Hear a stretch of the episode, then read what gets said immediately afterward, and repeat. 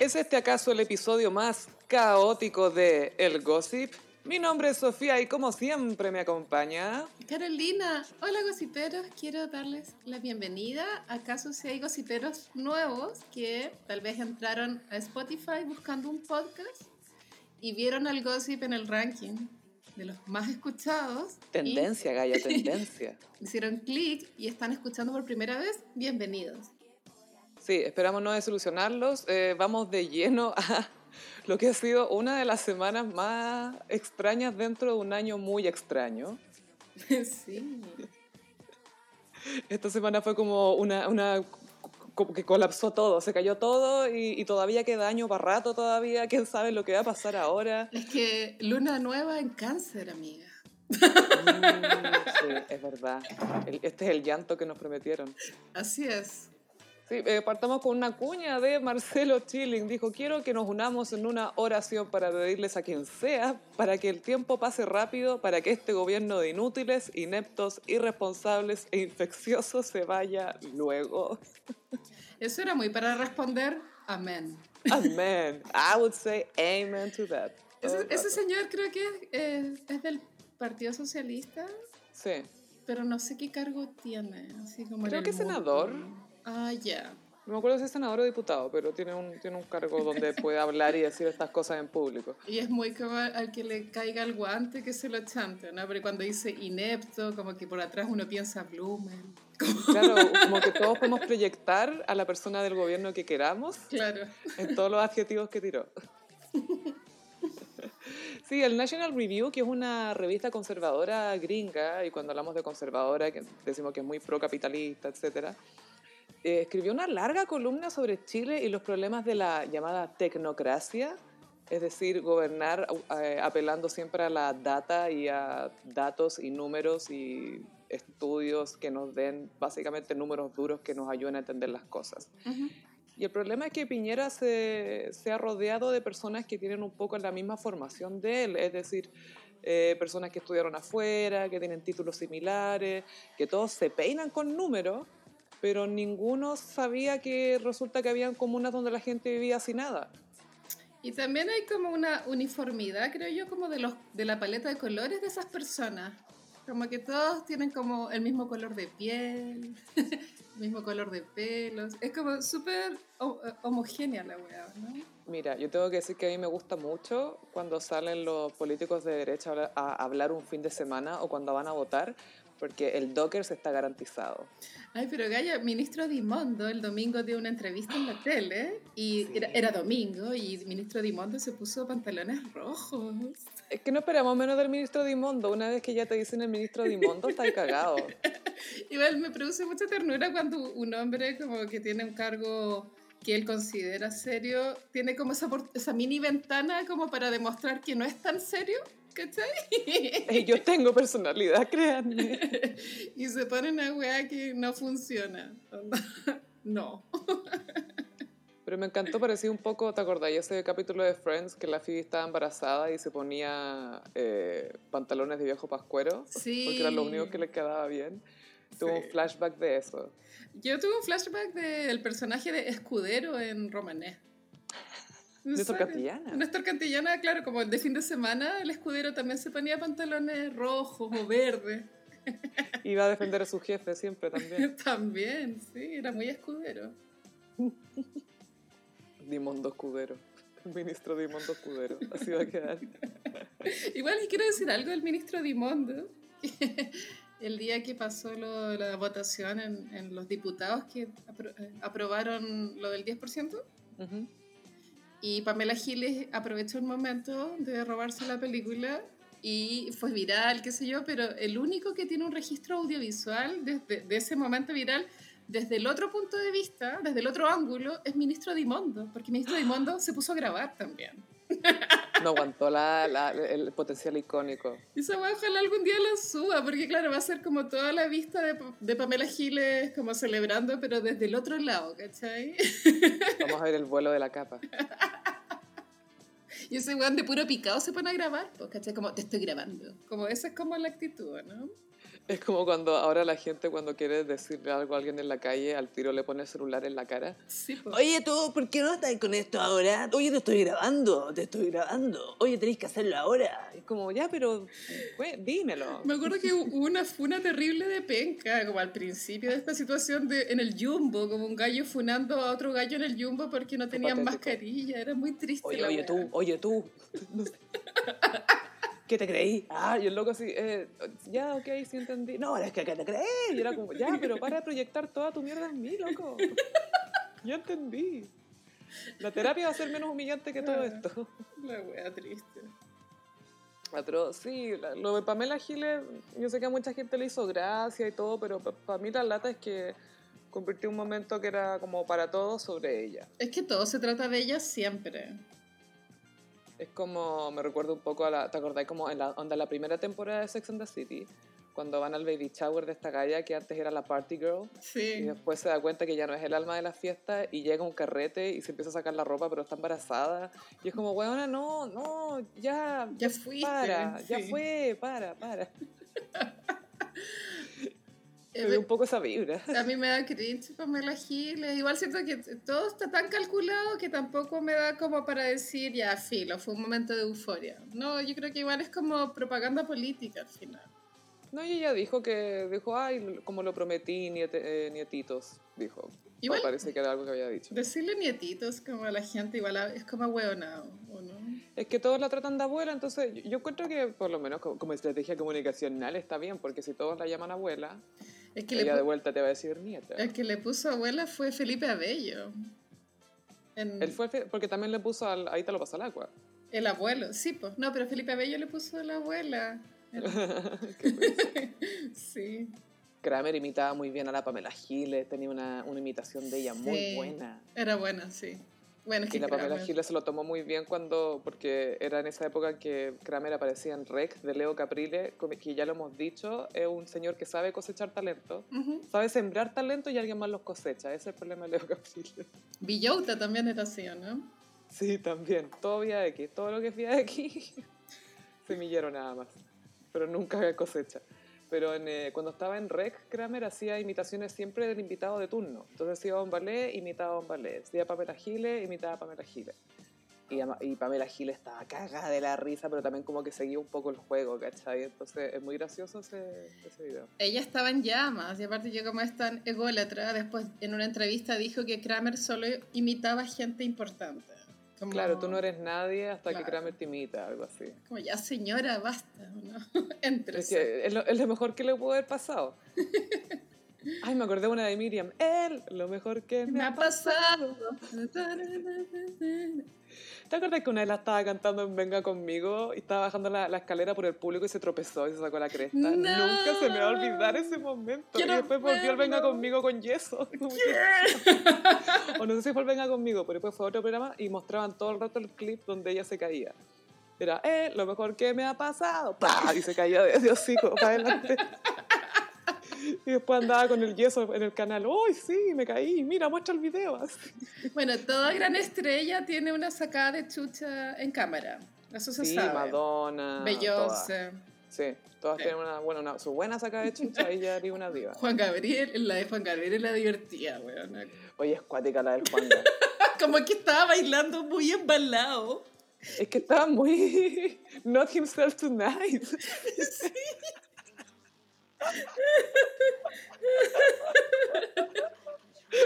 Ay, qué divertido ese video, weón. Pero si no lo han visto, búsquenlo en YouTube, pongan Juan Gabriel caída.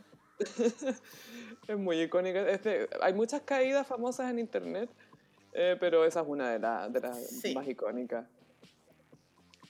Oye, la, la UDI explotó por dentro, ¿cachaste? Implosionó. Como que no pudo consigo misma. Y como que, ah, no podemos más. Y pa. No, pero pasó algo más patético hoy día, que creo que el presidente de Evópoli renunció y cuando renunció dijo, mira, a mí me parece que como yo estoy renunciando, en el presidente de la UDI y el presidente de Renovación Nacional también deberían renunciar. Y nadie pescó la wea. Hoy día escribió, salió como un comunicado de prensa de la UDI y RN diciendo que que no iban a renunciar. Es que sabéis que esto te habla demasiado de la clase de ego que Mm. maneja esta gente que forma estos partidos políticos. Porque Evópolis son básicamente cu- cuicos progres, cuicos, o cuicos que quieren ser medios progres, pero que siguen siendo súper neoliberales, pero que nacen creyendo que son inteligentes. Entonces después hacen un partido político que tiene, no sé, seis meses con cueva, que no tiene nada, y el presidente del partido que nadie conoce renuncia y dice, ay, yo debería ser un referente para estos otros partidos que llevan décadas en pie. ¿Qué se cree el huevo? ¿A quién le va a importar lo que haga Evópoli? Todavía a nadie le importa Evópoli. Es la eterna broma ese partido, po. se presta mucho para el hueveo. Stop trying to make Evópoli happen. Exacto. Porque no va a suceder. Y, y ese gallo yo no lo cachaba, creo que se llama Hernán Larraín, pero es que hay, Nadie sabía quién era. hay tantos Larraín que claro, da lo mismo, pero este es como así, pero si, si no lo han visto es como joven, comillas, debe tener cuarenta y tantos, como la edad del Vicuña debe tener, como la edad de, de Banana Vicuña. Y yo no sabía quién era y como ahora hizo este drama innecesario porque estamos con la luna nueva en cáncer, eh, se viralizó un video antiguo en el que Camila Vallejo le miraba la cara y le decía, ¿sabéis que podréis tomarte un café porque tenéis demasiado alcohol en tu sangre? Para diluir el alcohol. Y este weón pone una cara de no poder creer que alguien le esté diciendo algo así, ¿cachai? Que se descoloca brígido. Se le desfiguró la cara. Sí, Sí. No, no esperaba que mucho menos alguien se lo dijera así tal cual. Y a mí no me cabe la menor duda que el weón estaba pasado copete. Todo el rato se loco de ser un rancio. Obvio que es un que es un rancio. Estoy segura que es un rancio. Julio César eh, Rodríguez le, le, pa- le tiró la media parada de carros a Chalper y fue brillante. Diego Chalper es, es otra de estas personas que cree que nació inteligente y que es brillante. Es como un Big Bird culiado, porque tiene como una apariencia como de Big Bird, como el pelo sucio. Es como Shaggy. Es muy Shaggy, sí. Es como Shaggy en Scooby-Doo. Atroz. Pero su look está pésimo. Siento que ocupa trajes como de talla muy grande. Entonces, como que baila. Bailan sus camisas y, y chaquetas. Su pelo es un desastre. Es que igual siento que si, si, él, si se le pudiera hacer un makeover, como un queer eye for the straight guy, súper bien. mejoraría caleta. Pero. No entiendo esto. No podéis tener una educación de ese nivel y no saber usar ropa. O sea, no saber cómo se usa una camisa bien, o como la talla correcta. No podéis. No, po, no, no Tenéis que podéis. saber esas cosas. Tenéis que demostrar interés. Claro, y aparte que creo que él es abogado, supongo. Es que yo siento, mira, si te vayas a vestir formal, vístete bien. No, no lo tratéis de hacer, no, es que quiero formal, pero más libre, entonces gigante. Es como, entonces vaya a verte ridículo. Exacto. Pero Chalper estaba en el matinal llamando a un diálogo y a reunirse, y a que todos nos uniéramos y que era el momento de conversar. Y Julio César no deja pasar la oportunidad para decirle, pero diputado, usted renunció a la bancada cuando ganó el 10%. ¿De qué diálogo me habla? Y Chalper procede a darse unas vueltas de carnero épicas, tanto así que la Montserrat Álvarez, que también estaba en el estudio, se empieza a cagar de la risa. Es que eso es lo que pasa con este sujeto, que es como motivo de burla eterna. Nadie lo respeta, ni siquiera en su propio partido. Si en su propio partido estaban diciendo que era un corrupto culiado, ¿cachai? atroz. Y a- también estaba Fochain, que estaba muerto de la risa, y, y Chalper le decía, oye, pero Fuad, ¿de qué te ríes? Tú sabes que esto es verdad. Y la Monserrat Álvarez cagaba de la risa decía, es que se está contradiciendo un poco. Un poco. Un poco, pues, nada más que un poco. Yo este gallo lo encuentro tonto, así como tonto, tonto, al nivel de ni siquiera poder como extorsionar y ser corrupto para callado. Es del verbo tonto. Es como, ya se, es que hay que ser inteligente para ser buen mentiroso y tener buena memoria y todas esas cosas. Y este gallo parece no tener ninguna. No, y mm, obviamente est- está donde está porque él vendió su alma a, a no sabemos quién, no vamos a apuntar con el dedo, pero obviamente él es un títere de otras personas, ¿cachai? Entonces no es como que él haya, llegado ahí como por mérito intelectual, sino que él No. está ahí porque es una persona fácil de manipular, ¿cachai? Y ojo que tampoco es un juguete del destino. Es una pieza, es un peón en un tablero de ajedrez. Sí. Tampoco es una buena, es una persona que tenga las mejores, no sé, no, no le, no le Yo compro soy un juguete del destino. Tú eres un juguete No del él. destino. Sí, tú sí. Él no, no califica. Él es un idiota nomás. Es un tonto útil. Y sabes que a mí el otro día me llamó la atención porque le vi en la mano anillo de casado. Y yo dije, oh, este guante está casado, valor. ¿Quién puede aguantar a este weón en la casa? Me tinca que aparte que habla muy fuerte y como que tira baba, weona. Y empieza el partido ya, y no digan nada las mujeres, ya empezó el partido. A la cocina. Ah, es la bruja, si tú sabes que yo no existo, ah. no me hueís con los niños, no me hueís con los niños, esta es mi única hora. Su única hora, pues, weón. Todas, todas tus horas son tus únicas horas. Y la pobre Bernardita en la cocina, embarazada de la sexta guagua. Y, oh. y sin nana porque se leyó el libro de, de que no hay que tener nana. Sí, la The Caucasity de no tener nada, el nuevo libro. Esa wea es muy de Caucasity, tío. ¿no? Es muy de Caucasity, es muy de Caucásica sacar un libro de como atreverse a vivir sin nana. Yo encuentro palpico que tú escribáis ese libro y, y lo firmes con tu nombre y no con un seudónimo. Porque igual es- eso quiere decir que no hay conciencia de, de la estupidez que estáis haciendo, ¿cachai? No, está súper convencida de que yo me leí varios párrafos que se filtraron. Sí, yo también los leí. ¿Y sabéis qué? Aparte del contenido, que era una mierda, así como ya gramática, sintaxis, vocabulario, una mierda también. O sea, como que la wea se caía a pedazos por todos lados. Ni siquiera salva, porque ve tú, Hermógenes Pérez de Arce.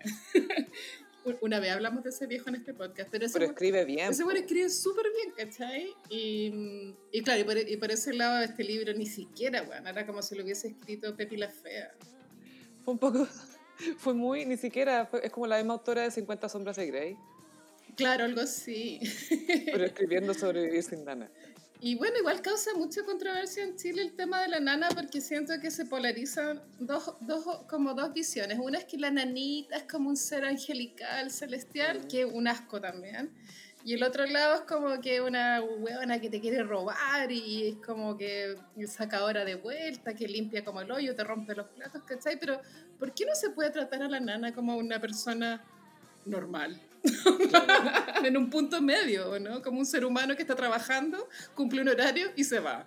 Es que ¿sabéis cuál creo yo que es el tema con las nanas eh, o con las empleadas domésticas? Es que no es solamente que están limpiando tu casa, es- son parte de la vida familiar día a día. O sea, se involucran emocionalmente, aunque no sea el objetivo, aunque no lo estén buscando, es inevitable involucrarte en, en una familia, Es que les, con una familia. les toca criar a las guaguitas, porque eso está muy bien reflejado en la película de Help, ¿te acordáis? Mm. Que estas, las nanas eh, cuidaban a estas guaguitas desde que eran muy chicas, con mucho cariño, porque las mamás en verdad estaban ocupadas como en vía social. Mm. Y, y obviamente a pesar de que las, estas nanas odiaban a las dueñas de casa, igual querían mucho a los niños. Y los trataban Sí. muy bien, ¿cachai? Porque está involucrada emocionalmente. No, y la, la misma película La Nana de Sebastián Silva encuentro que muestra muy bien cómo funciona esa dinámica en una casa chilena de clase como alta. Esa película esa dinámica. era cringe, pero divertida. Bueno, es que tenía tantas escenas rarísimas esa película, como cuando llegaba otra nana y la nana original se ponía celosa de la nueva nana. Era notable. Y la dejaban cerrada como en la calle, o sea, como por fuera. Sí, para que no entrara. Era todo muy bizarro. Igual, cuando salió este tema de las nanas en Twitter, alguien contó que cuando Sebastián Silva estrenó esa película, estaba la nana sirviendo los canapés y los, y los tragos. como que... Igual como irónico. Sí, extraño. Quizás ella quería hacerlo, no sé. No, es, una, es, una, es un trabajo que, que pucha, involu- no, es, no es como las otras pegas, por lo que decíamos recién. Entonces, es complicado, pero también, sí, pues, en, en ciertos sectores existe una desconfianza súper alta de que me quieren cagar, me quieren robar, no sé, esta patúa, esta no sé qué, esta no sé qué otra cosa. Pero no pueden no tener, ¿cachai? Claro, pero este libro te incentiva a que te liberes de la nana. Qué buena que de solo decirlo, como que me escucho diciéndolo y es como la weá más estúpida que he escuchado.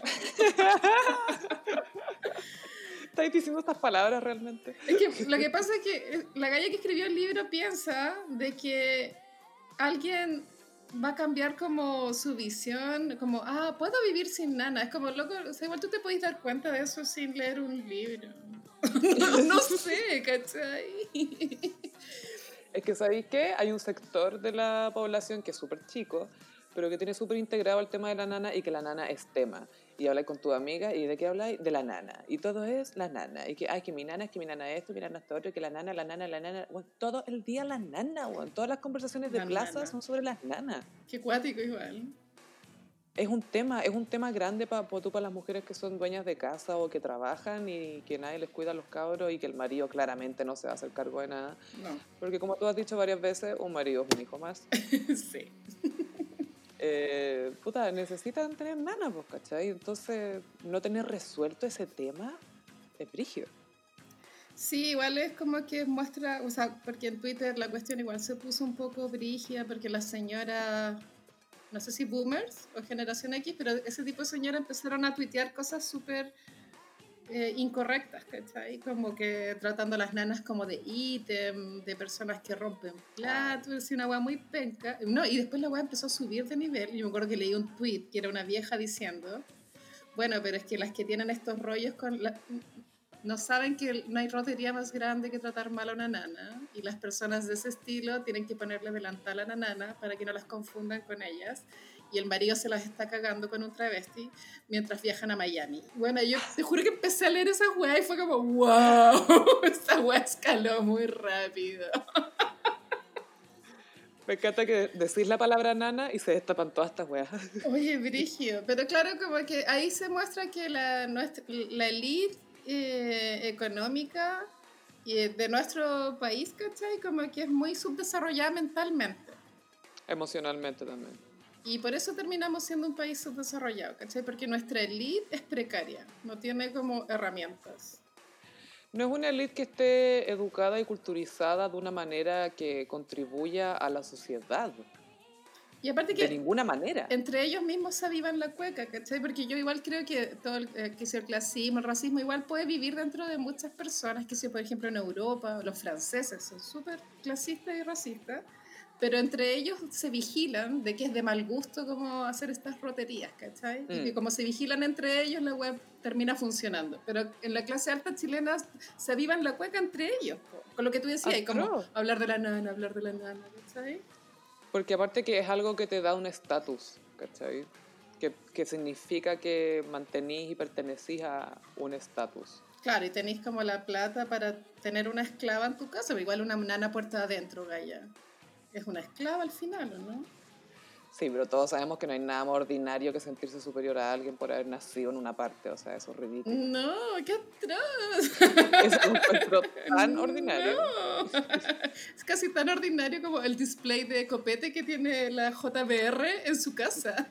Gracias por comentarlo, porque parece como bar de personaje de, de- del secundario de teleserie en la playa. Así, tan rara la cuestión. Oye, su bar era lo ordinario. O sea, Lordy.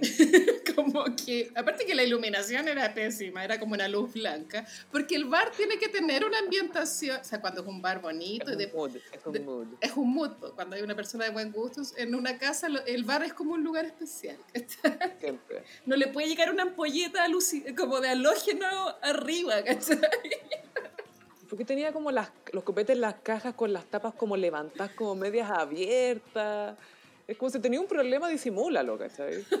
Ah, Igual eso quiere decir que ella ni siquiera disfruta del vino, porque la gente que realmente le gusta el vino guarda el vino de otra forma. O se lo toma directamente. Bueno, pero vamos a subir la foto del, del bar de, de Jacqueline Van Rieselberg para que lo vean, porque tal vez no, no todo el mundo ha visto esa foto terrible. Ay, me da terror esa señora acá atrás. Es un video más encima donde ella con ese bar de fondo dice, Chile necesita la UDI. ¿Cómo qué? Como que para decir esa weá te grabaste con ese bar culiado atrás. No. Yo le agregaría, y yo necesito un vaso. Como tenís hielo. ¿Tení hielo así de casualidad? Necesita el Audi tanto como yo necesito un vaso porque miren todo lo que tengo y no tengo a dónde servirlo. Igual es loco pensar que Chile necesita la UDI. Heavy. O sea, la, la Audi lleva mucho tiempo pensando eso. To- Todo apunta a lo contrario. Todo apunta a que ni la UDI necesita la UDI. Hola, Udi. Bueno, sí, pero si quieren como algún día leer buenos cagüines, sin mucha fuente, pero buenos cagüines, y conocer la historia de la Udi, hay que leer el libro de la negra tatuada. Buenísimo. sí. Que se llama La negra tatuada. Déjame buscarte el nombre de la autora. Lili Zúñiga. Y ahí te explican cómo fue el origen, que obviamente por mucho que hubiesen presidentes de partido o lo que fuera, siempre el, el verdadero cabecilla era Jovino Novoa. Él, él era como el que cortaba todos los queques.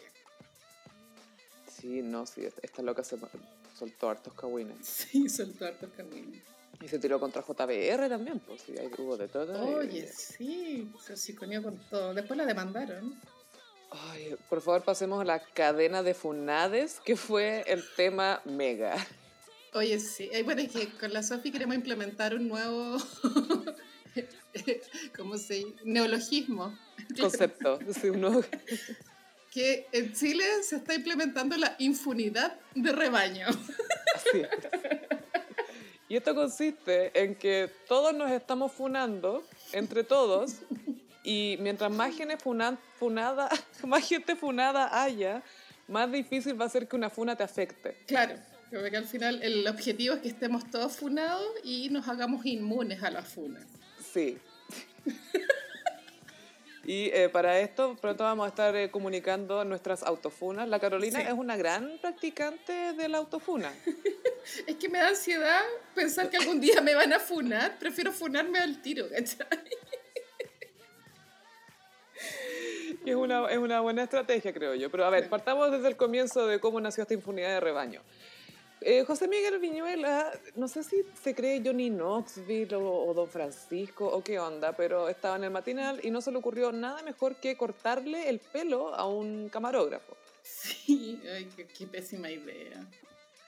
Eh, después, al día siguiente, hace una disculpa bastante estándar y súper poco satisfactoria, creo yo. Porque en el fondo nunca pide perdón por lo que hizo, nunca queda claro si él sabe lo que hizo, nunca él en su disculpa manifiesta que él es una persona en una posición de poder ahí. Nunca acusa recibo de la diferencia de poder que hay entre él y el camarógrafo, porque él habla de un contexto de humor y andando en la buena onda. Es como, Juan, tenéis cuarenta y tantos años, ¿cómo le andáis cortando el pelo a un compañero de trabajo? O es que hay tantos factores. Mira, uno piensa que. Entiendo que las disculpas fueron insatisfactorias, ¿cachai? Pero creo que para lo que se le puede pedir a él, que haya dado esas disculpas, ya es harto, ¿cachai? En serio.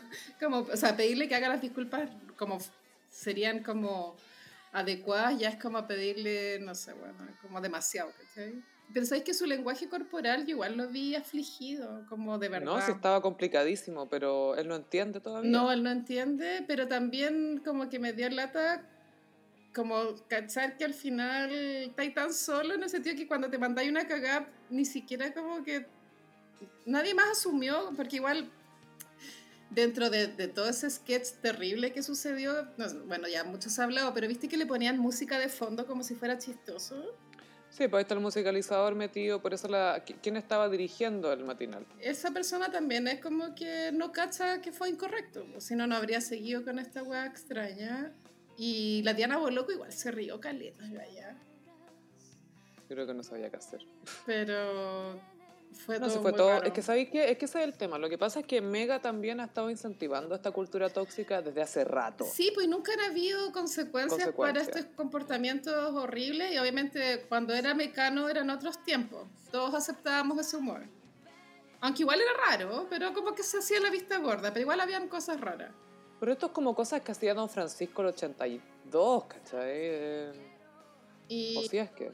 y José, bueno, igual me acuerdo que cuando una vez en el Gossip hablamos de que habían echado del matinal a Lucho Jara y a José Miguel Viñuela, ¿te acordáis? Y yo te decía que como que yo sentía que Viñuela estaba acabado en el sentido de que no, no tenía nada que ofrecer en, No, en este nuevo contexto. Porque su humor Nada. no es divertido, Es obsoleto, además. Obsoleto cagar, y el one no es versátil. O sea, no, no funciona como en otros formatos, ¿cachai? Y, No. y, y- y yo creo que esto es como la gran debacle de, de la televisión chilena, porque la wea es que como que ya, la paciencia en un momento se colma, ¿cachai? Todos tenemos paciencia, paciencia, paciencia, ¿cachai? Y dejamos pasar, dejamos pasar. Y a José Miguel Viñuela le tocó la mala cueva que esta weá explotó, como que ya como que el espíritu de la sociedad es como no vamos a aguantar más esta weá. Y el weón cagó, ¿cachai? Este weón yo creo que no va a volver a la tele nunca más. Donde esta weá fue. Mira, suspe- suspendieron las grabaciones de Dale Play, que era su otro programa, y tiene, acumula más de 2.000 denuncias en el CNTV. Sí, pues la gente ahí dijo, no, esta weá, o sea, para que 2.000 personas hagan la paja de rellenar un formulario es porque Que lo hemos hecho, enojadas tienen que haber habido 5 millones de personas, ¿cachai? muchísima gente, muchísima gente. Entonces, a ver, esto que hace Viñuela es responsabilidad de él, responsabilidad también de Mega por permitir ese tipo de. Porque, a ver, si tú llegáis a hacer eso en tu pega, es porque sentiste que teníais la libertad para hacerlo, ¿cachai? Sí, pues. No, y aparte que el weón se demoró caleta en cachar que la había cagado porque después de que se mandó la cagada y quedó la cagada en redes sociales, él subió una historia a Instagram mientras al camarógrafo le arreglaban el corte de pelo y el weón seguía tirando tallas como incorrectas, como que le decía al camarógrafo, ya, o si te voy a dar un bono. Bueno, le decía eso. Como que el weón en, en el mismo día no había cachado, ¿cachai? Todavía está. Y, que, y eso es lo terrible, por eso yo encuentro que es súper importante para que sus disculpas suenen sinceras o sean más aceptables, es que él reconozca eso, ¿cachai? Que no, estaba en una, no tenía una relación horizontal con la persona a la que le hizo este bullying o esta broma pesada o lo que sea. Niñería, decía. Esta niñería. Es como, ¿qué? ¿cuál es esta obsesión de estos buenos con ser niños eternamente? A ver, paren su wea. Pero sabes que yo quiero ser positiva y, que- y me, me gustaría pensar de que nunca es tarde para dejar de ser un imbécil. Absolutamente. Entonces yo creo que igual este Juan va a tocar fondo. Aparte que creo que está con una situación familiar complicada, que sí que ojalá que le sirva para él darse cuenta por qué fue un estúpido, ¿cachai? Necesita conocer a la hermana de la señora del huevo Fuensalida. Porque hay algo ahí en esa familia que pueden producir, pueden arreglar lo que sea. Son como excelentes tutores para plantitas chuecas. Esas son esas mujeres. Bueno, lo, walk the line. lo otro que llamó la atención por el- el- este episodio horrible es que como que el Juan estaba muy hiperventilado y daba para pensar de que estaba como empastillado o algo. Ay, ojalá que no, Gaya. O sea, ojalá que no. Casi que prefiero pensar que es un imbécil. nomás. A mí igual no sé, como que me gustaría que los matinales empezaran a cambiar como el contenido, por ejemplo, ya, yo, yo creo que el jefe de ese matinal debe pensar que Viñuela era un- como un componente divertido, ¿cachai? Mm. Pero ¿por qué no poner como un humorista? Como de verdad un humorista, ¿cachai? Alguien que sepa. lo que. Alguien que sepa lo que es ser divertido. Pero viste que además se viralizaron otras tallas de Viñuela a Joaquín, que es este niño rubio del matinal, que en el fondo le pegaba, le escupía. Era como de yacas. Pero Y peor. como, loco, tení más de 40. Para, para, tení más de 20. Para. Y, con, para, y, y una risa súper forzada. Era todo terrible, weón. Era todo terrible. Ay, no, qué atroz, qué atroz, qué atroz. Pero claro, como que los matinales cambiaron y ya no se... Y qué bueno que ya no se tolera. O sea, que lata pasar... Que lata para el camarógrafo, ¿cachai? Pero igual yo creo que esto Mm. va a servir porque ahora... se apre- eh, estos hueones que siempre han tenido mucho poder y sueldos muy altos van a tener que aprender sobre la marcha, ¿cachai? Como ya... Vi- Viñuela cagó por esta wea, ya no podemos hacer más esta wea, ¿cachai? y eso igual va a Claro, servir. uy, un, un viñulazo. Pero insisto que deberían poner humoristas, weón. Como sería muy bacán. No, o si quieren que sea chistoso, hay, hay otras formas de hacerlo. Por último, rellenen con otra cuestión, pero aparte que, mira, yo siento que la- el, el sentido del humor, entre comillas, que muestran los matinales o que han estado mostrando los matinales y que hasta ahora último creo que Mega es el último de los que quedaba con ese estilo, yo siento que influye mucho en cómo son los chilenos. Eh, el tipo de humor, el ser pesadito, hacer un poco de bullying, tirar como tallas de, con cierto tono. Entonces, ahora como ya no puede funcionar, eso ya no funciona. No, qué bueno, porque eso significa que hay que subir la vara, ¿cachai? Como que el humor tiene que ser más, más sofisticado, un poco más. Absolutamente, o que no tiene para qué ser malintencionado, ¿cachai? Es como, ya, no podemos reír de esto, pero tengo que tirarle mierda al otro para que esto sea chistoso. No, quizás no, ¿cachai? Sí. Y, y me gusta eso, sentir que la, como la sociedad está cambiando, está exigiendo otras cosas de la televisión. Pero no sé si la televisión está, está cachando o si está intentando dar en el tono. Yo creo que se está intentando competir con Internet más que cualquier otra cosa. Sí. pero pero sería interesante ver cómo, qué, qué tipo de humor nos muestran ahora. ¿Cachai? Sí, pero igual en un momento van a tener que cambiar el contenido porque es muy noticiosa la weá, como que están todo el día los políticos hablando weá, no dan ganas de verlo. No, ya no, yo estoy chata de ver a toda esta gente, verles todos sus fondos. O sea, el fondo de JBR para mí fue la gota que rebalsó el vaso literalmente. Porque qué manera de haber alcohol en la pared de esa señora. Había caleta de trago. Había muchísimo trago. Bueno, resulta que funaron, o sea, pasó esto con Viñuela, el camarógrafo lo demandó y funaron al camarógrafo. Pero después funaron a la galla que funó al camarógrafo y después funaron al abogado del camarógrafo. Una infunidad de rebaño que claramente está propagándose como si fuera otro virus. Tenía muchos plot twists la trama, pero La ciudad de la funa, impresionante. éramos en la ciudad de la funa. Ay, ay. Bueno, Viñuela ahí en su casa viendo todo esto. Debe estar, es que para él debe estar, weón, ser un drama, weón. Te juro que debe estar yo. Fíjate todo lo que hay. Pero Gaia se subió fotos de Jesús. Pero es que eso también te habla de unos egos descontrolados, ¿cachai? Que no te permiten como aceptar que te equivocaste, no sé. Mira, exactamente, toda esa gente que se manda un cagazo y sube una foto del Skinny Legend es porque no sabe, no entiende su culpa, no entiende lo que hizo, no tiene idea de nada, sino que me encomiendo a ti y me pongo en tus manos, porque no entendiste nada, solo por eso. Pero insisto que nunca es tarde para cambiar y ojalá él le sirva para darse cuenta. Sí, mira, a mí me pasa, por ejemplo, con la, la cultura de la cancelación, del cancelamiento, es que encuentro que está bien que le exijamos más a la gente, pero también tenemos que dar ese espacio para que las personas puedan cambiar. Pensemos en todo el tiempo que nos toma aceptar una idea nueva, ¿cachai? Sí. O un concepto nuevo. Eh, y cambiar eso a nivel personal es complicado también, entonces ya está bien que nos exijamos más, pero eso de cancelar por cancelar. Bueno, y tam- Eh. también pasó con este episodio que ya mucha gente desde antes le caía mal Viñuela y cuando vieron que el buen metió la pata, se subieron al carro con toda la violencia, ¿cachai? Sí, po. Entonces eso también hay que controlar un poco las emociones cuando a alguien que uno de la tele le cae mal y mete la pata, mejor como controlarse un poco. Es que eso es, nos quedamos mucho con la reacción y no con la reflexión, Ujú. eh, porque es súper fácil llegar y tuitear algo, no sé qué, máximo tan, no sé cuántos caracteres. Pero ahí quizás no desarrolláis completa una idea y tampoco vaya a ser un hilo sobre todas tus emociones. No. Aunque sabemos que hay gente que le gusta mucho y que espera que le paguen por eso. Nosotros no somos de esas, pero no importa. Eh, pero, pero claro, nos quedamos mucho en la reacción nomás. Entonces, no, no hay espacio para la reflexión porque Sí. tampoco estamos dialogando, porque estamos muy encima del otro y queremos funar al otro. Y, oye, oye, te estoy funando. Y, Yo encuentro que hay ¿quién que, hay funar? Hay que funar con respeto, ¿cachai? Dentro de lo posible y, y no patear mucho en el suelo también. Como cuando alguien ya está en el suelo, tampoco hay ponerse a patear, ¿cachai? Yo creo que hay que llamar la atención con respecto al problema, pero no que no sea una acusación de esta persona hizo esto, porque es algo que hace mucha gente, ¿cachai? Y ahí en vez de poner el foco en esa persona, lo ponís en, en la, en la conducta que estáis reprochando, ¿cachai? Que es distinto. Ujú. Y creo que es más fácil aprender que se fue. Sí.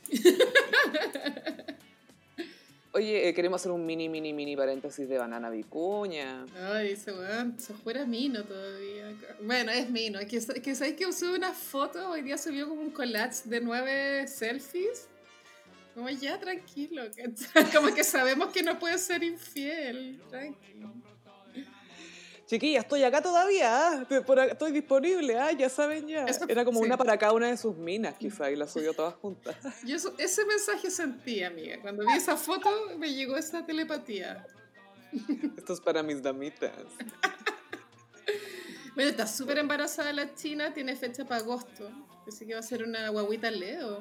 Peligrosa. Sí, sí, eh, subió una foto en que sale abrazándola y tomándole la panza. Eso es lo que hace la gente que odia el folclore, pues amiga, tú sabes. Y una gossipera comentó, ya, muy ordinario lo que voy a decir, pero como que en la foto da la sensación que el guan se la está punteando.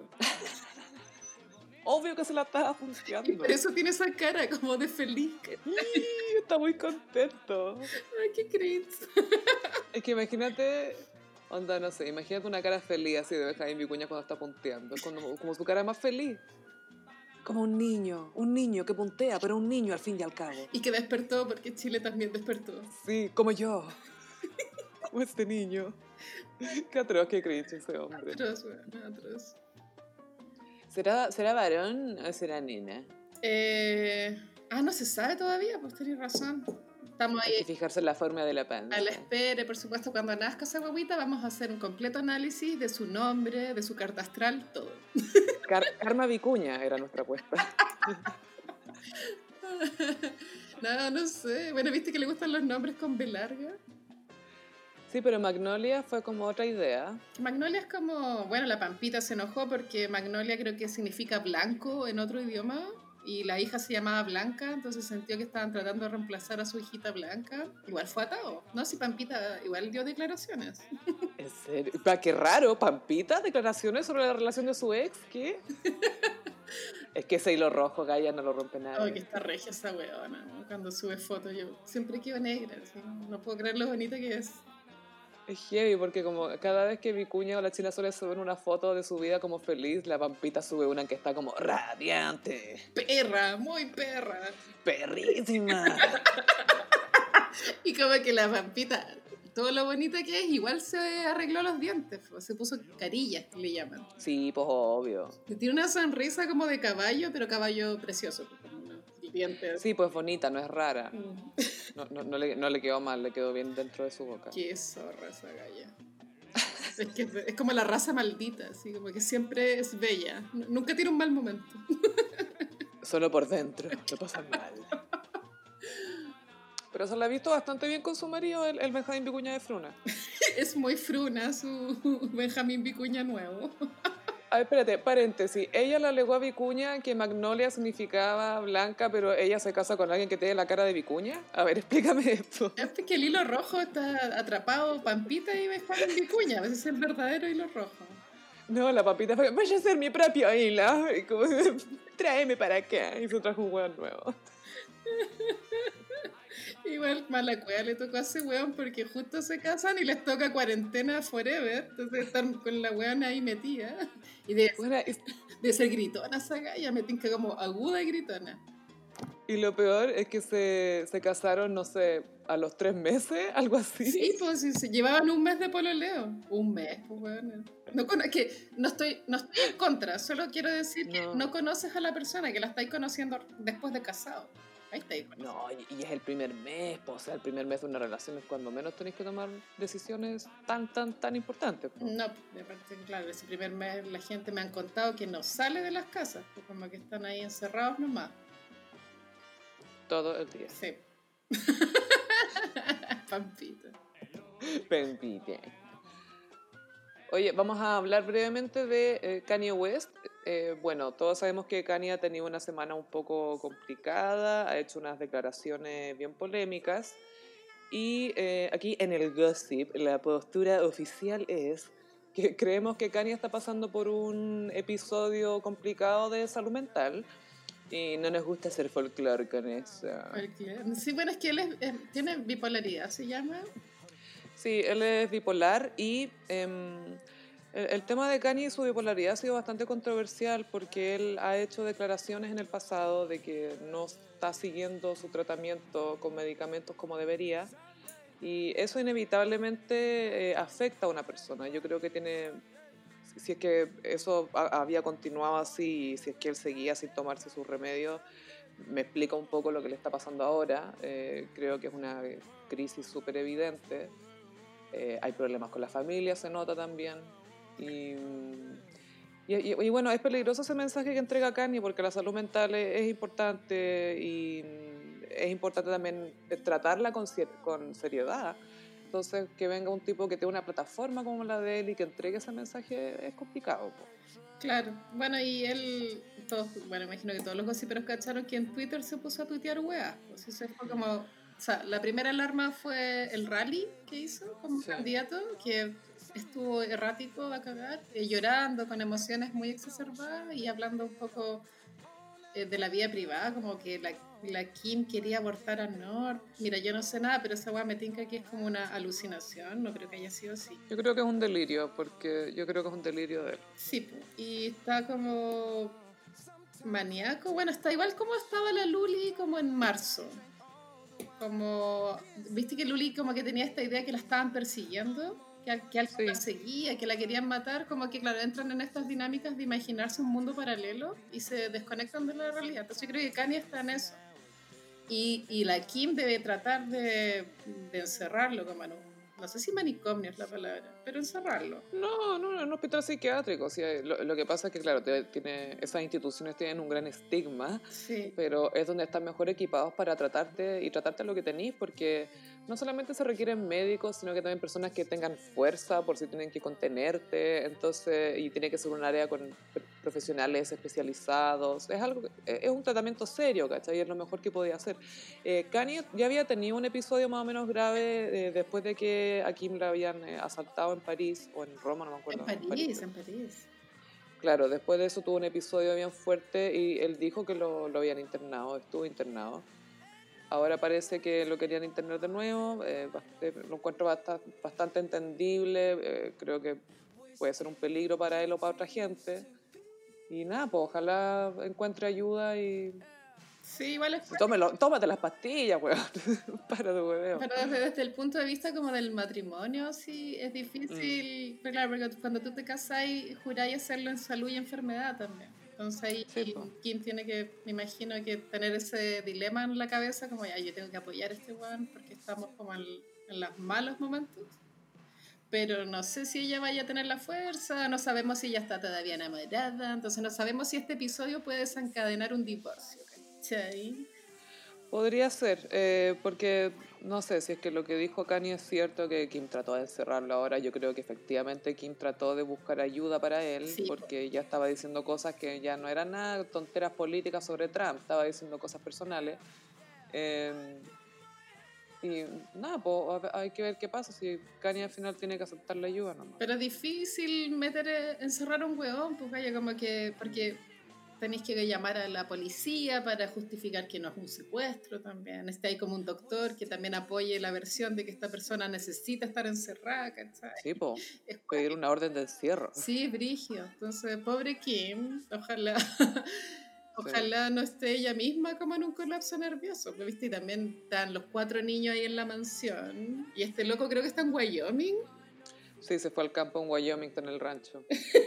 Igual muy fácil, weona, como ser papá y mandarte cambiar y estar en tu locura, ¿o no? En tu rancho en Wyoming con camiones gigantes llenos de zapatillas. Pues es que el weón tiene tan, buen sentido la estética, el Kanye, que está en un mental breakdown, eh, escondido en Wyoming, y hoy día, claro, se filtró un video de él con, con un humorista, y el weón está vestido tan bien, weona, pero tan sencillo, tiene un polerón rojo, Sí, pantalones como, como de esquiar, pero naranjo, pero la weá funciona perfecto. Sí. Pero tú sabes que Kanye fue votado, fue elegido el alumno mejor vestido en el, en el, en el yearbook de su, de su, de su escuela. No sabía, pero me llamó la atención eso que como que en el mental breakdown se eh, combine tan bien. Siempre. No siempre, si para él es tema. Este, Él siempre ha sido tema. Así que nada, pues le deseamos lo mejor a Kanye y eh, siempre esparcir el mensaje de que la salud mental es muy importante. Y también cuando uno ve a, una- a un famoso en estos como mental breakdowns, como ser compasivo. Mm. Como ya, esta persona está dando un jugo culiado, mejor no voy a opinar. ¿Cachai? Sí, sí, porque más allá de que quizás ustedes también conocen a alguien que tiene algo parecido, cada uno vive estos infiernos personales de manera distinta porque todos somos personas distintas. Y, y nada, pues, les desearle lo mejor a Kanye porque el mundo necesita de su arte y su familia lo necesita a él. Los niños lo necesitan, son cuatro. pues. Ay, son tan tiernos sus hijos, son exquisitos, qué onda. Es cierto, Literalmente mandados a hacer. literal. Ya, pues, vámonos a un tema más alegre. Nos vamos a Iconic. Carolina, esta Iconic es muy especial porque nuevamente haremos una secuela de una Iconic previo, pero los gossiperos más platinum de todos van a ser los más contentos, Sí. porque se viene la segunda parte de Cecilia Boloco en Betty la Fea. Esto fue uno de nuestros primeros iconic, pero claro, a pedido del público vamos a profundizar porque es, es, un, es un momento en la cultura pop. No, es un moment y hay, y hay nuevas eh, noticias, nuevas cosas que han trascendido de, de- de- del detrás de escena de este momento icónico de la teleserie Betty la Fea. Bueno, pero sí, ya como contexto para los gossiperos de pronto más nuevos, yo quiero decir que Betty la Fea es mi teleserie favorita de todos los tiempos. Onda, De Amen. todos los tiempos encuentro que es una obra maestra y que refleja muy bien, de forma muy sencilla, las relaciones en una oficina. Onda, Fue el primer The Office. es, es, es que eso te iba a decir, eh, The Office antes de The Office, weona. Y es tan icónica Betty la fea que, no sé, por ejemplo, cualquier situación se puede comparar como al balance de Comoda. Ese momento crítico, ¿te acuerdas? Los números no coinciden. El nivel de tensión era paloyo. Por unos Excel. Era brígido. Amo Betty, bueno, la podría ver de nuevo. La he visto cinco veces. Yo sé que está en Netflix, pero no la he querido a ver. Pero claro, cuando Be- Betty la Fea salió al aire todavía no, estaba terminada de grabar. Entonces, eh, agarró tanto vuelo la weá que empezaron a invitar famosos a, a la serie. Porque eh, igual creo que el canal que hizo Betty la Fea era un canal en quiebra, así como que cero plata. Cero, cero. Sí, igual se, se nota, pues se nota. Fue la más inversión. po. Pero como agarró mucho rating, eh, le empezaron a meter como cameos de famosos para después venderla fuera de Colombia. Entonces igual ahí tú, hay una, invitan como una peruana, hay un, como un animador ecuatoriano, pero en Chile eh, eh, llevaron a Cecilia Boloco. Porque la Cecilia Boloco era amiga del, del guionista. Sí, y bueno, esta semana nos enteramos también, entre todos los terremotos que hubo esta semana, lejos, lejos, el que causó más impacto fue el de lo que realmente pasó cuando Cecilia Boloco estuvo en el set de Betty la Fea. Wow, wow, el Kawin. Bueno, es que en, ese, en un programa colombiano reunieron algunos actores de Betty la Fea 20 años después. Esta teleserie creo que es del año 2000 exacto. Sí, Mm. 2000.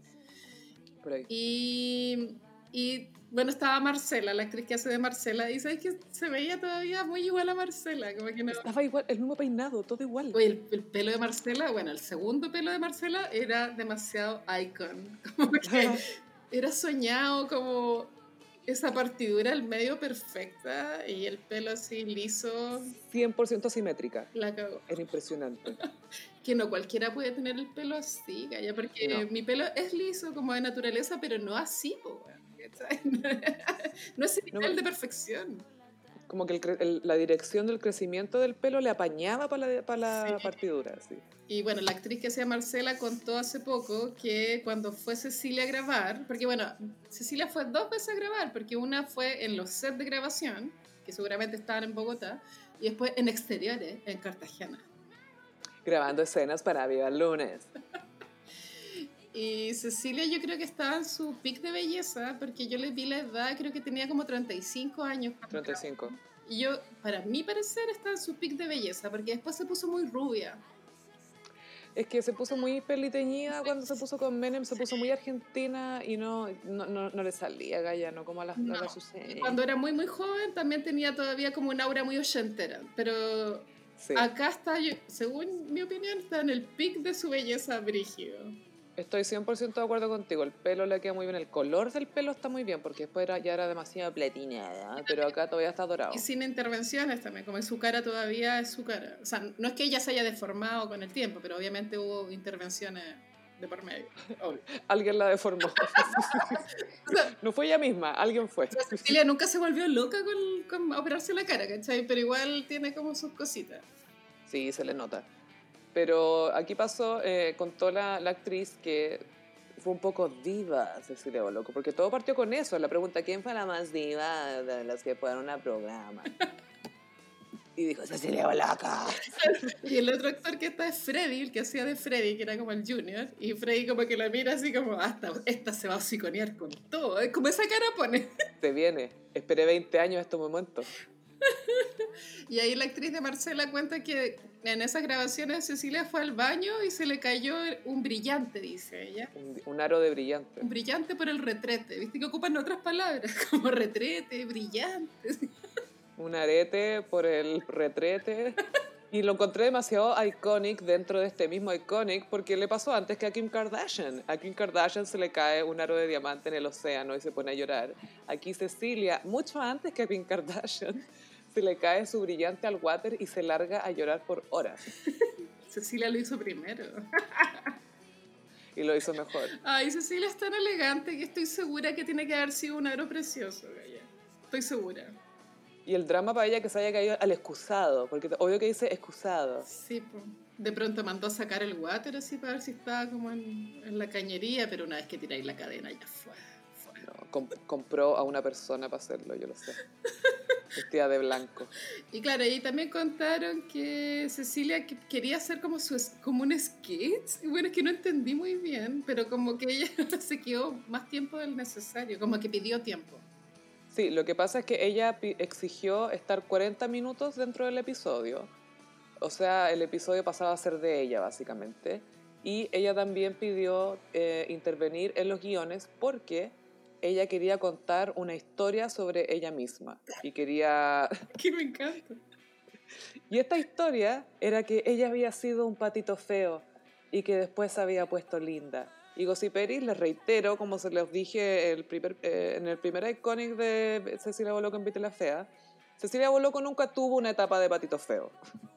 Buscamos en Google, buscamos imágenes de ella cuando chica, siempre se vio como Cecilia Boloco. aparte cuando niña hacía ballet, entonces su Tenía gracia. cuerpo siempre fue esbelto y sus movimientos siempre fueron soñados. Obvio que fue popular en el colegio, obvio. La reina de la alianza. Eh, entonces, claro, ella inventó esta narrativa de pronto para hacerse más eh, querida, en, ni siquiera en Chile, pues como en Latinoamérica. Como que ella apuntaba alto siempre. Sí, y acá, acá nos detenemos en lo que es realmente icónico de Cecilia Boloco, ot- otra cosa más que es icónica de ella. Y es que ella siempre supo cómo construir su marca con lo que tenía al frente. A ella le ofrecieron aparecer en Betty la Fea y ella ve esta oportunidad como, ah, aquí yo puedo entrar a la casa de gente en toda Latinoamérica, algo que no puedo hacer estando en Chile o con mis programas chilenos. Sí, Puedo hablar de mi programa chileno aquí y listo, pues, ¿cachai? era la época de la noche de Cecilia, po. porque viste, cuando ella está en Cartagena, el- en la ficción de Betty la Fea se supone que ella está haciendo tomas para la noche de Cecilia. O Viva el lunes, una de dos. La noche de No. Cecilia, Viva el lunes. el lunes ya había muerto, esto es el año 2000. Ah, ya, Sí. perfecto. Pero sí, y habla, bueno, aquí para esto, para la noche de Cecilia, como si todos supiéramos que la noche de Cecilia. Y como si en Chile fuera algo la noche de Cecilia, porque ese programa nunca aprendió, weona. Nunca jamás, pues, pasó lo del beso de Bosé y sería. Sí, bueno, el beso de José, imagínate Cecilia, Cecilia dándole besos a funados, siempre. A Fonades, Toda la vida dándose a funades. que se vaya a Mega. y le doy un beso a todos los que entran a Mega. Kike Morandé, bueno, fin.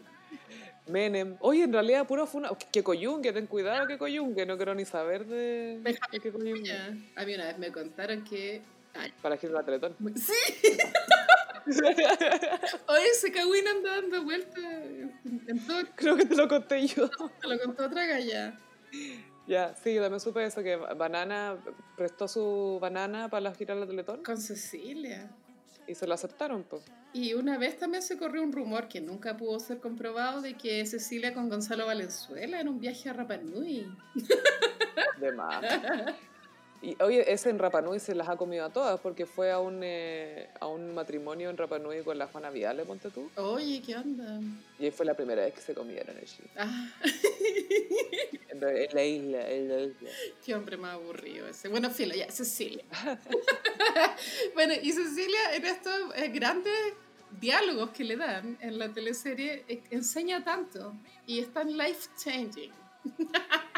que si uno está como perdido en la vida y, y vaya hasta y a punto de gastar 10 lucas en un libro de autoayuda, no lo hagas. No, no, no, no, no. Busca este bolo cosplaying en YouTube. y que hay ready para la vida, como que ella te dice que uno solo está donde cree que merece estar. Sí, es que esa weá es cierta. Uno está donde cree que merece estar. Si tú crees que merecía estar en un buen lugar, vaya a estar en un buen lugar. Si tú crees que merecía estar en un mal lugar, te van a pasar cosas malas, amiga. es 100% así. Y cuando ya están en Cartagena, Cecilia se ve tan bonita, bueno, como que está con una blusa blanca amarrada en la cintura. Es que eso es muy loco la blusa blanca y, Sí, sí. y como un pareo de leopardo. Animal print. Y es como, claro, es como tú lo dijiste la vez pasada que era una fancy bitch. Fancy bitch, todo el rato. Porque igual está vestida como media perra, pero fancy, ¿cachai? No cualquiera se ve fancy con una falda animal print. Y menos si tenéis, te está mostrando la guata, pero ella con la blusa blanca lo hizo fancy, ¿cachai? Y con el rubio adecuado. Porque si hubiera sido más platinado, no hubiera sido fancy. Bueno, y la escena es muy larga porque se sienta a hablar con Betty a, a- a la hora como del atardecer un poco y ahí eh, lo, lo fantástico de todo es que alguien como Cecilia Boloco había guardado en la memoria la historia de Betty, que Betty igual en la teleserie es nadie. po. Nadie, ¿no? Pero es que la Boloco en la teleserie es bien icónica porque ella es un poco stalker de Betty, como que se mete a buscarla a todas partes. Sí, la persigue. Como que ve a la Betty, ¡ay, ahí está, ahí ven! ¡Ay, me quiero meter a tu oficina! Y es muy, un poco invasiva con... Como, como Cecilia tranquila. Eh, sería buena una entrevista como la actriz de Betty, de Betty y Betty que contara. Porque obviamente, obviamente Cecilia pidió que el ángulo de la cámara fuera el ángulo correcto, ¿cachai? Mira, yo creo que estaba feliz de no tener que aprenderse diálogo ese día, porque la Boloco, pucha que le hizo soliloquio. Y aparte que igual es un, cuando, porque claro, la teleserie tiene muchos, muchos cameos de gente famosa como latino. Pero el cameo de Cecilia aparece en un momento eh, clave de la trama, que es cuando las teleseries como que se parten en dos. pues, Cuando Mm. eh, Betty, hasta ese momento era Betty, y después cuando sabe la verdad de que Armando la usó, es otro Es otra Betty. Sí, pues entonces es un momento clave y la Boloco es la que ahí contiene ese momento. Es un puente. Betty está en el peor momento de su vida, así como está hecha pico.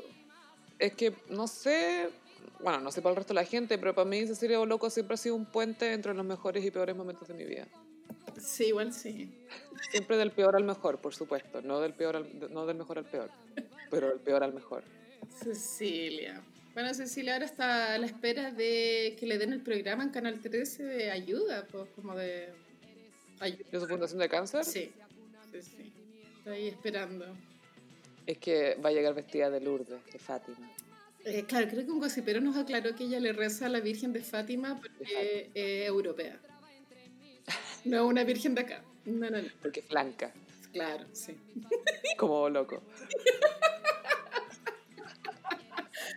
Ay, amo a Cecilia.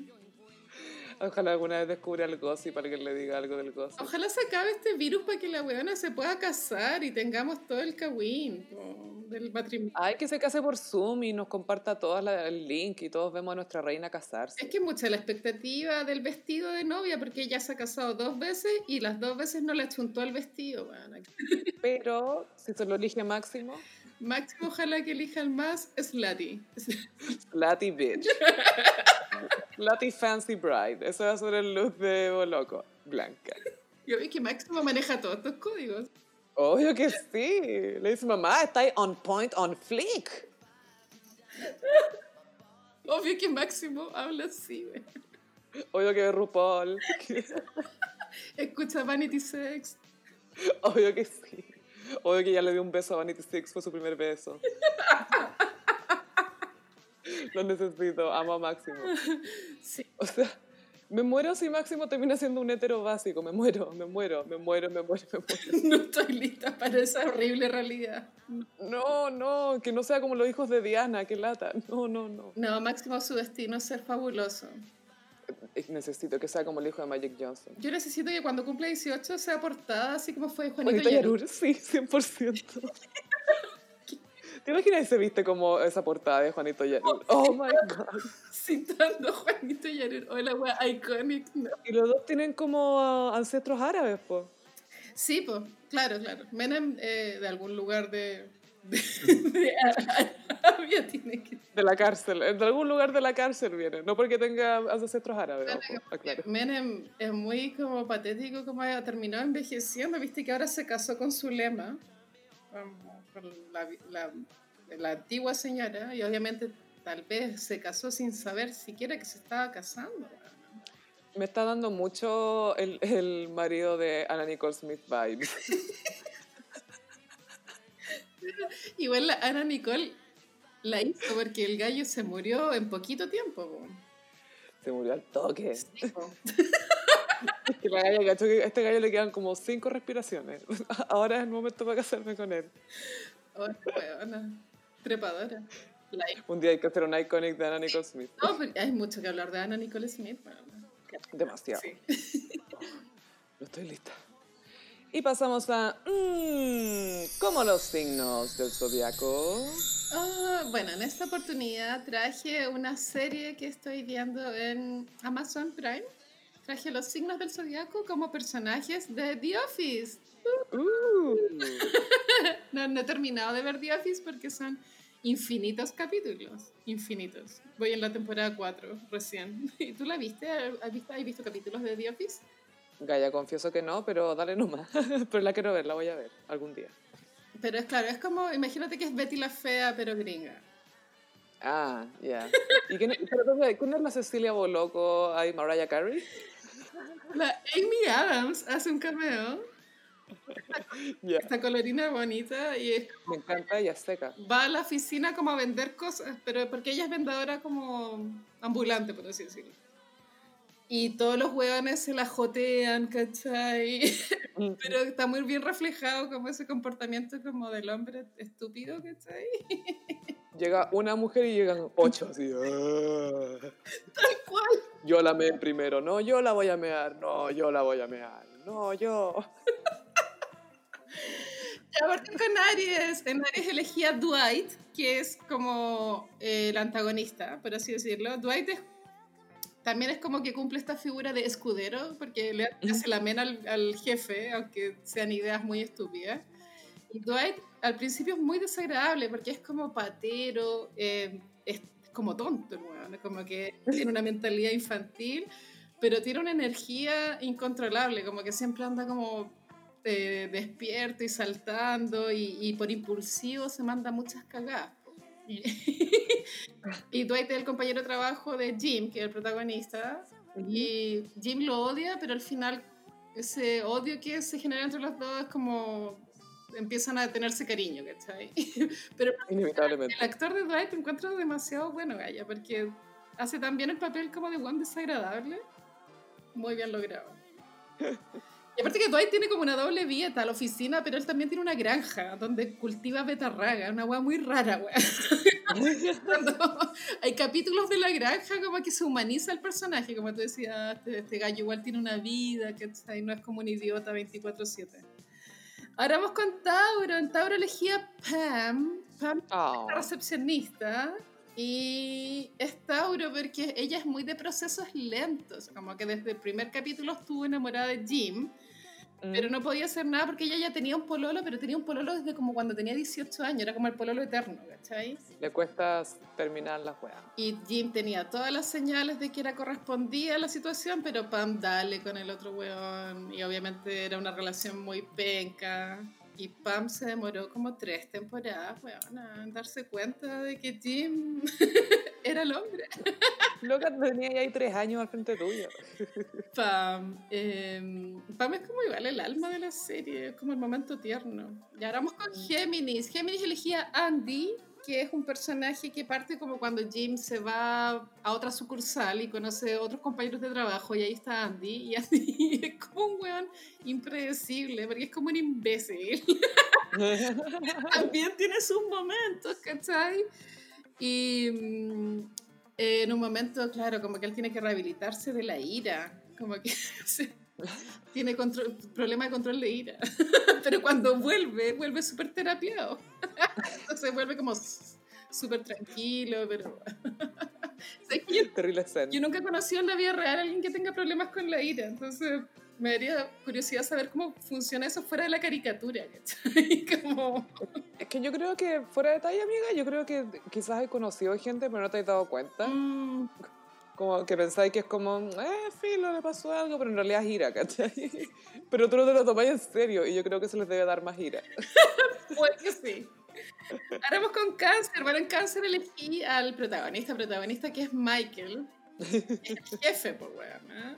Steve Carell. Bueno, encuentro tan buen actor a Steve Carell porque, ¿cachai? Que antes de ver The Office, como que él como actor no me causaba desagrado. Te juro que no, era como random. Pero viendo la serie, como que el buen me da asco. Como que el buen lo hace tan bien, El tipo de weón que es. como repugnante, ¿cachai? Su nariz, como que ahora se me hace como que tiene la nariz muy grande, weona. Que es grande, pero no es fea. No, no, Es súper recta su es nariz. como larga. Sí, es eterna. Y bueno, y Michael es cáncer porque mm, siempre está muy involucrado en las emociones de todos sus empleados. Y tiene un lado femenino súper desarrollado. Y es muy triste también cuando él empieza como una relación más seria con la jefa. Después como que hay capítulos que tú te das cuenta que la jefa lo trata súper mal. weón, Es muy triste. Oh, Sí, es como una relación abusiva. Es muy triste, Tóxica. Sí, es muy tóxica. Ahora vamos con Leo. En Leo elegí a Kelly, que es, no sé cómo se llama la actriz, pero es una humorista de origen indio. A la Mindy Kaling. Creo que sí, sí. Y Kelly cumple el rol de ser como la hueca de la oficina. Siempre está ocupada de la farándula, de peinados, vestirse bien. Venidas. Es súper vanidosa y es súper ahueonada también. Cuando el gallo que le gusta no le corresponde, empieza a sacarle celos como de formas súper absurdas. Como agarrándose a otro hueón en su cara. Ahora vamos con Virgo. Virgo elegí a Jan, que claro, era la jefa de Michael. Y es muy Virgo porque ella, al contrario de Michael, como que ella tenía todo ordenado, era eficiente, quería que la plata rindiera. Y al ser jefa de Michael, cuando Michael hacía todas las huevas que hacían que la plata no rindiera, el tiempo no fuera eficiente, tenían mucho conflicto. Que sí, cuando la primera vez que ellos se agarraron, como se dieron un beso, para mí fue súper shocking. Así como, ser con un Virgo, esta weá no puede salir bien. no puede salir bien. Y de hecho no ha salido bien hasta el momento que voy en la temporada 4. Ahora vamos con Libra. Libra elegí a Karen, que Karen es la polola que tiene Jim cuando trata de olvidar a Pam. Y Karen es, es como muy Libra porque siempre se ve bien, siempre es como coqueta, divertida, se preocupa del resto. Ideal en papel. Es ideal, sí. Pero igual Jim Pero no es pan. no es Pam. Sí, eso igual me da pena de Karen, ¿no? Como que nadie quiere ser esa persona que es, que eres la persona que, con la cual están olvidando a otra persona, ¿o no? Sí, depende en realidad qué tan en serio te lo vaya a tomar. Porque si querés ser la que sana a otro, lo podéis ver por ese lado. Eh, sí. Porque Jada Pinkett Smith sana, ¿cachai? Ella sana a otra gente. Yo, mira, voy a tener esta relación contigo para sanarte, de nada. Con mi vagina y dame las gracias. Con mi vagina te voy a bendecir, tú manténla contenta, eso es todo lo que tienes que hacer, de nada. Ahora vamos con Escorpión. Eh, Ángela. Ángela es como la más desagradable de toda la oficina, pero no la, no- pero, pero no la elegí por eso por Escorpión, sino que es, es muy intrigante. Como que tú nunca sabes realmente como qué está pensando, qué está tramando. Y también eh, el personaje es súper conservador, como con lo sexual. Pero, Ujú. pero hay chistes en la serie que te hacen entender que la buena igual es pervertida, ¿cachai? Como que igual tiene como una buena Tiene su lado ahí. Y eso igual lo encuentro medio escorpión. ya. Como tener como una fachada, pero por, por detrás otras preferencias. Ahora, Sagitario, Ryan. Ryan partió como practicante y terminó siendo Mm. el jefe, jefe, jefe, jefe. po. Y- como el jefe de toda la wea. La hizo completa. Es muy Sagitario porque el weón es como individualista y impredecible. Una vez como que incendió la oficina sin querer, como haciendo Mm. sándwich de queso. y Ryan cuando ya se hace jefe, jefe, empieza a vestirse súper zorrón, como un imbécil, como camisas como negras o camisas burdeo. y parece que, o sea, por los spoilers que he cachado, después Ryan termina pésimo. Pero en este momento en el que voy yo es como el jefe máximo. Ahora vamos con Capricornio, elegí a Oscar, que es el, el gay de la oficina. Y esto igual es tema, cuando él lo obligan a salir del closet. El jefe súper tiene muy poco tacto, entonces le hace chistes como para que no sea incómodo, pero termina siendo infinitamente más incómodo para él. y Oscar es Capricornio porque, claro, él está como en la parte de contabilidad de la oficina. Y es súper pragmático, es ordenado, es un buen piola que tiene que tolerar como todo el resto, tiene sus dramas cuando él solo quiere estar piola en su oficina e irse a su casa, ¿cachai? Me encanta Oscar. Ahora vamos con Acuario, elegí a Toby, que Toby es Acuario porque como él está en la sección de recursos hum- humanos, es, es como si fuera un satélite del- de la verdadera oficina, nunca lo incluyen en las actividades, nunca lo incluyen en los cumpleaños, porque es como que esta parte. Y su personalidad también es un poco Acuario porque es ermitaño, solitario, eh, vive a su manera. Y lo chistoso es, eh, que hicieron en la serie es que, claro, Toby le cae pésimo a Michael y Michael lo trata muy mal, pero Mm. Acuario no se deja llevar por esas cosas, vive su onda más. Y después caché que Toby, el actor que hace Toby, escribe mucho los guiones de la serie. Entonces igual me llamó la atención de que su personaje fuera como tan ahueonado porque él mismo está escribiendo eso, ¿cachai? Quizás es más, es más divertido para él escribir eso. Quizás hay gente que es más de ego como Cecilia Boloco. Quizás de decir, quiero meter una historia de superación personal y yo quedar como la ex patito feo. ¡Mentira! Falso. ¡Falso! Y para este gallo ser como, oh, qué entretenido, voy a escribirme puras estupideces. Igual soñado ser guionista de tus propios chistes, no sé.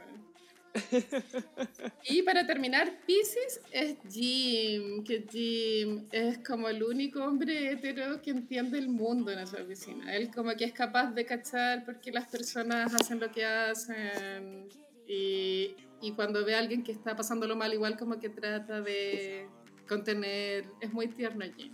Bueno, y Mm. claro, termina con Pam y son la pareja perfecta, literal. Literally. Sí. Bueno, este fue mi horóscopo de esta semana.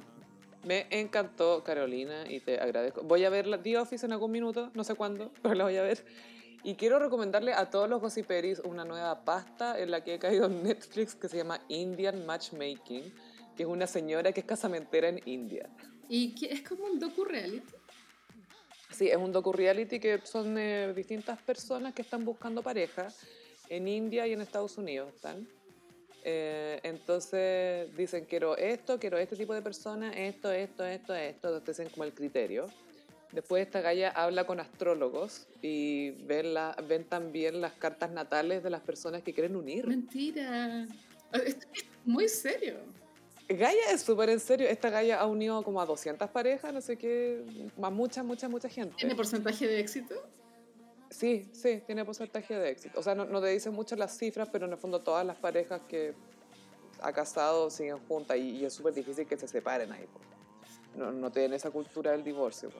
Sí, es totalmente distinta a la cultura como del matrimonio. En muchas series lo han mostrado. Claro, acá ponte tú hay un gallo treintón que tiene que casarse, otra galla que tiene 34, que vive en Houston, que es abogada, que tiene la media vida, pero tiene una actitud tan divertida, que es tan bitch, pero igual es muy ídola, yo creo que a todos les da. Aparna se llama. Fíjense en Aparna cuando vean Indian Matchmaking, porque de verdad que es muy entretenido. Igual es loco que tu familia te elija eh, pareja. Al final, como que por un lado creo que es bueno porque tú te desligáis de la responsabilidad de haber elegido a quien elegiste. Es que Gaia, uno de, estos, uno de los que llamó a la casamentera le dijo que mi mamá la elija. Como que ni siquiera yo la quiero elegir, mi mamá tiene buen gusto, quiero que sea alguien como mi mamá, que mi mamá la elija. Pero también había minas, no sé, pues de 34 o 35 años que ellas llamaban a la casamentera, ¿cachai? Claro, necesito ya un marido porque bla. Y que los beneficios es que ya sabéis que los tipos por lo menos quieren algo serio o que para allá tiran. También te eligen como por la clase social, ¿cachai? Si, tú- o sea, tú le decías a una casamentera como ya, yo quiero un gallo que gane entre esto y esto. Y te consiguen un buen así, entonces tampoco como que tenéis que estar buscando tú por tu cuenta. Porque ahorráis esa pega, ¿o ¿no? ¿Te vas a tener que buscar un sugar daddy, así tú? Sí, pues, sí, pues, sí. Que igual, No, claro, ellas dicen también el tema de quiero que sea más exitoso que yo, quiero que sea más que esto. También lo... no, si igual es tema, Pero de repente no siempre calzan. qué loco. Tal vez el Pero es muy entretenido. una matchmaker, sí. Esa es una buena, es buena pega. Eh, Para allá deberíamos apuntar. Si no resulta todo el podcast, Carolina, ayudemos a unir pareja. Porque claramente nadie tiene mejor criterio que nosotras. No. Que no. Es como, amiga, merece algo mejor que esto. Te lo vamos a decir. Pero también te vamos a decir, ¿sabes qué, amiga? No, esto es justo lo que merecí. Está bien. No pidas más de lo que puedes acceder. Mucha gente te ha dicho que merecís más. Yo vengo aquí a decirte que no mereces más que esto.